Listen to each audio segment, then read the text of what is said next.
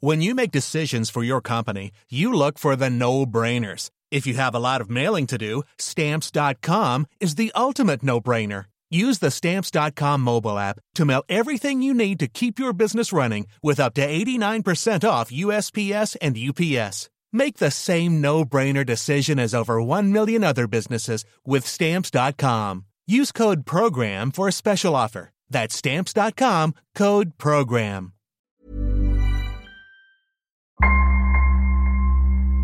Bonjour, je suis Claudia Prolongeau et vous écoutez Crime Story, le podcast fait divers du Parisien. Décidément, ce sont les faits divers et leurs conséquences qui ont la vedette aujourd'hui. Des restes humains ont été retrouvés sur la propriété. Le préfet de la région Corse a été assassiné de plusieurs balles dans la tête. Ce Un soir. couple et ses quatre enfants ont donc disparu. L'enquête se rend aujourd'hui vers un geste criminel. Chaque semaine, je vous raconte une grande affaire criminelle en m'appuyant sur l'expertise du chef du service police-justice du Parisien, Damien Delseny.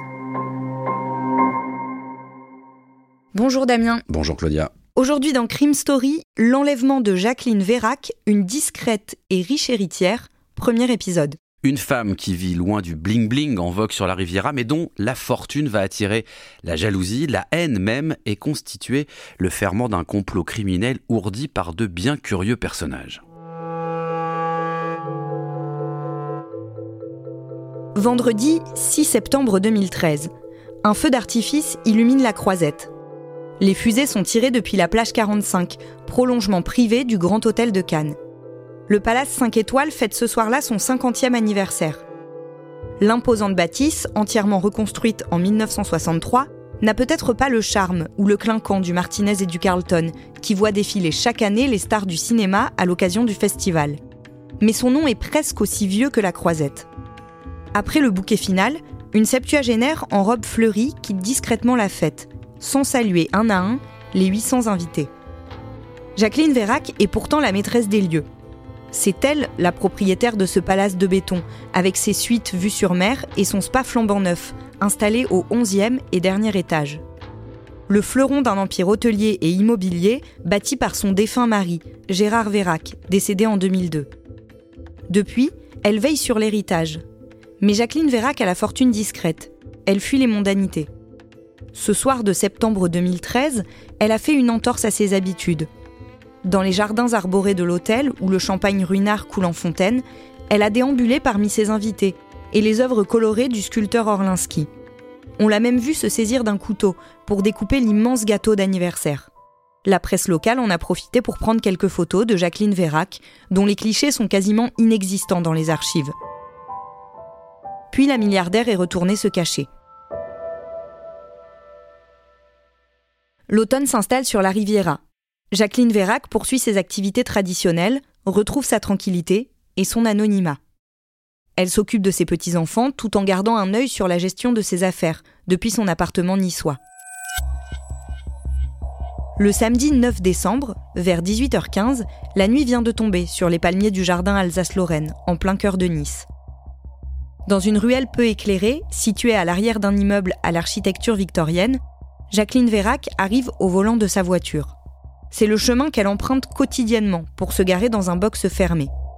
Elle descend de son véhicule, puis se penche à l'intérieur pour récupérer son sac à main, posé sur le siège passager. Derrière elle, elle entend une voiture s'approcher à grande vitesse, avant de brusquement piler. Elle a à peine le temps de se retourner que deux hommes surgissent. Le premier la ceinture au niveau des bras et le second lui saisit les jambes. En un instant, elle est jetée dans le coffre d'une voiture. Mais Jacqueline Vérac se débat, crie et mord même un de ses agresseurs. Sa résistance surprend les deux hommes, qui pensaient maîtriser plus facilement cette femme âgée de 73 ans. Ils ne parviennent pas à refermer le haillon du coffre. Dans cette petite rue calme, le bruit finit par attirer une habitante à son balcon. Elle ne voit pas distinctement la scène, mais elle comprend que quelque chose de grave se joue, en contrebas. Elle se saisit d'un sifflet et souffle aussi fort qu'elle peut. Les deux ravisseurs comprennent qu'ils ont échoué. La police va immanquablement arriver. Ils abandonnent Jacqueline Vérac sur le trottoir et s'enfuient. La septuagénaire marche alors jusqu'à la pharmacie du coin de la rue, où elle fait appeler la police. Damien, Que raconte Jacqueline Vérac aux policiers qui l'interrogent sur cette tentative d'enlèvement? Elle est choquée d'abord. Ensuite, elle ne peut pas donner vraiment de description physique précise de ces deux ravisseurs. La raison principale, c'est qu'ils portaient des masques. Enfin, en tout cas, elle dit qu'ils avaient le visage masqué. Alors, il faisait sombre aussi. Mais les policiers comprennent assez vite qu'il y a une lutte assez violente et assez vive entre Jacqueline Vérac et ses agresseurs. Donc, ils vont décider d'effectuer des prélèvements sous les ongles de la victime parce que très souvent, dans pareil scénario, lorsqu'une victime se défend, griffe ou s'agrippe à son agresseur, il subsiste d'infimes morceaux de peau sous les ongles, alors qui sont invisibles à l'œil nu, mais qui peuvent se récupérer sur des prélèvements. Et c'est le cas ici? Oui, les prélèvements sont envoyés au laboratoire et il y a effectivement un ADN qui peut être extrait, qui peut être isolé à partir d'éléments retrouvés sous les ongles de Jacqueline Vérac. Mais lorsque les enquêteurs de la police judiciaire vont comparer cet ADN aux dizaines de milliers de traces qui existent sur le fichier national des empreintes génétiques, le FNEG, bah rien ne se passe. Alors ça veut dire que cette trace, elle est inconnue au fichier. C'est décevant, mais ça reste une indication intéressante. Oui, ça prouve aux yeux des policiers en tout cas que cette tentative de rapt, elle n'a pas été réalisée par une équipe de voyous fichés, en tout cas de voyous un peu chevronnés. Et donc les enquêteurs, ça va les amener à évacuer la piste du milieu local niçois, où à peu près tout le monde est fiché. En tout cas, c'est pas cette piste qui est prioritaire pour eux. La police judiciaire poursuit ses investigations. Comme tous les autres événements de sa vie, la tentative d'enlèvement de Jacqueline Vérac n'a pas fait la une des journaux. Les policiers commencent par effectuer une traditionnelle enquête de voisinage aux abords du jardin Alsace-Lorraine et de l'avenue Emilia, la petite rue où s'est déroulée la scène. Aucun élément précis sur le soir des faits ne remonte. Mais les enquêteurs ne rentrent pas complètement bredouille. Une riveraine leur signale que dans les jours qui ont précédé la tentative de rapt, elle a remarqué la présence inhabituelle en soirée d'une voiture garée tout feu éteint, dans la ruelle, avec deux hommes à l'intérieur. Elle ne peut pas être plus précise sur le modèle de la voiture, et encore moins sur son immatriculation. L'opération a donc, semble-t-il, été préparée. Mais par qui? Entendue à nouveau, Jacqueline Vérac affirme ne pas avoir d'ennemis. Elle n'a jamais été menacée et ne s'est jamais sentie en danger non plus. Elle n'a pas de problème particulier, le Grand Hôtel de Cannes, le fleuron familial, est une affaire qui tourne bien. Peut-être, s'il fallait trouver une ombre au tableau, s'attarderait-on sur les mésaventures du restaurant La Réserve, à Nice. Cet établissement, perché à 30 mètres au-dessus de la mer en surplomb du port de Nice, est un autre bijou de famille, mais un bijou un peu terni. En 2005, trois ans après la mort de son mari, Jacqueline Vérac s'affaire pour redonner son lustre à ce restaurant mythique de la baie des Anges. La façade, fouettée par les embruns, a vieilli et les points de rouille constellent les murs. Elle décide de tout changer, et pas seulement la façade.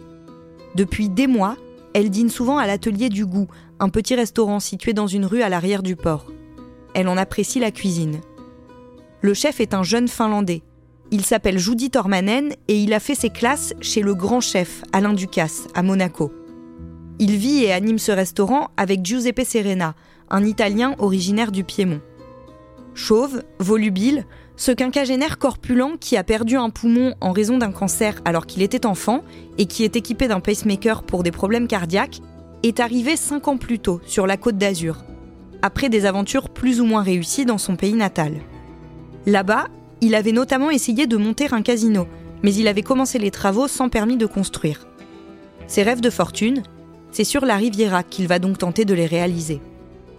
Alors quand Jacqueline Vérac lui propose de reprendre la gérance de la réserve avec son compagnon finlandais, l'Italien n'hésite pas. La riche veuve ouvre son porte-monnaie et investit 600 000 euros pour la rénovation. La cuisine est équipée à prix d'or, le sommelier du Negresco, le célèbre palace niçois, est débauché et 40 salariés sont recrutés. Se comportant comme le nouveau maître des lieux, Giuseppe Serena vise une étoile au prestigieux guide Michelin. Les premiers temps, la clientèle est là. Derrière les fourneaux, Judy, le chef finlandais, remplit sa mission. Mais en salle, Giuseppe Serena est moins fiable. Surtout, au bout de quelques mois seulement, Jacqueline Vérac met le nez dans les comptes et découvre un déficit vertigineux. L'Italien ne paie pas ses fournisseurs et a une définition très personnelle de la gestion. L'addition est salée. Un million de dettes et d'impayés. En juin 2008, la réserve est déclarée en cessation de paiement. La propriétaire éponge les dettes, mais le divorce professionnel avec Serena est acté. Plutôt que de faire profil bas, l'Italien attaque. Il se répand dans la presse locale et auprès des critiques gastronomiques, traîne Jacqueline Vérac dans la boue, prétend avoir laissé sa chemise dans cette aventure. Interdit de gérer suite à une décision du tribunal de commerce, il essaie quand même de remonter une affaire sur la côte d'Azur. Mais plus grand monde ne souhaite lui faire crédit. Comme toujours, l'héritière, elle, reste silencieuse et attend que la tempête passe.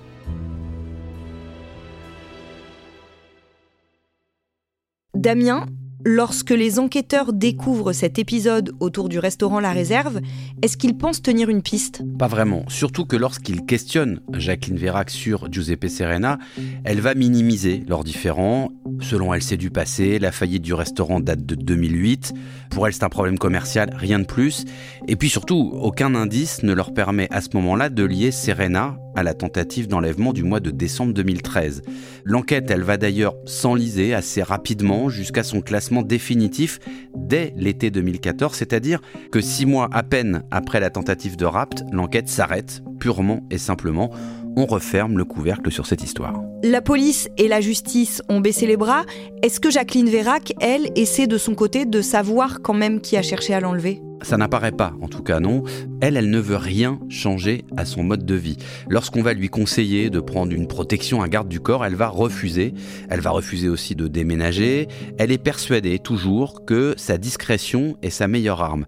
Et effectivement, dans les mois qui suivent, tout va redevenir comme avant. Elle partage son temps entre ses activités professionnelles et la garde de ses petits-enfants et elle ne reçoit plus aucune menace. Jusqu'au lundi 24 octobre 2016, trois ans plus tard. On est juste avant midi et dans quelques secondes, Jacqueline Vérac va être enlevée devant son garage à l'endroit exact où trois ans plus tôt, deux hommes avaient déjà voulu s'en prendre à elle.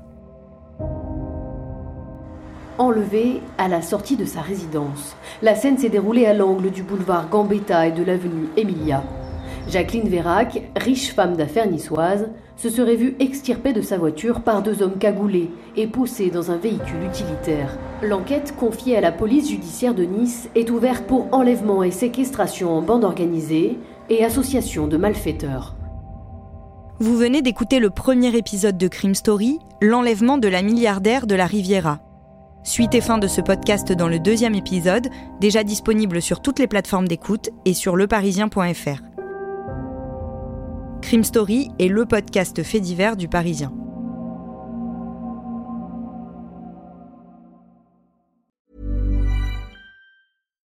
Hi, I'm Daniel, founder of Pretty Litter. Cats and cat owners deserve better than any old-fashioned litter. That's why I teamed up with scientists and veterinarians to create Pretty Litter. Its innovative crystal formula has superior odor control and weighs up to 80% less than clay litter. Pretty Litter even monitors health by changing colors to help detect early signs of potential illness. It's the world's smartest kitty litter. Go to prettylitter.com and use code ACAST for 20% off your first order and a free cat toy. Terms and conditions apply. See site for details.